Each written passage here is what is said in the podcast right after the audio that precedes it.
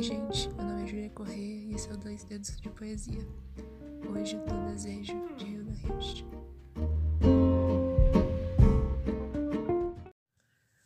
Porque há desejo em mim, é tudo cintilância. Antes, o cotidiano era um pensar alturas, buscando aquele outro decantado, surdo a minha humana ladradura. Visgo e suor, pois nunca se faziam. Hoje, de carne e osso, laborioso, lascivo, toma-me o corpo e que descanso me dá depois das lidas. Sonhei penhascos quando havia o jardim aqui ao lado. Pensei subidas onde não havia rastros. Extasiada, fodo contigo, ao invés de ganhar diante do nada.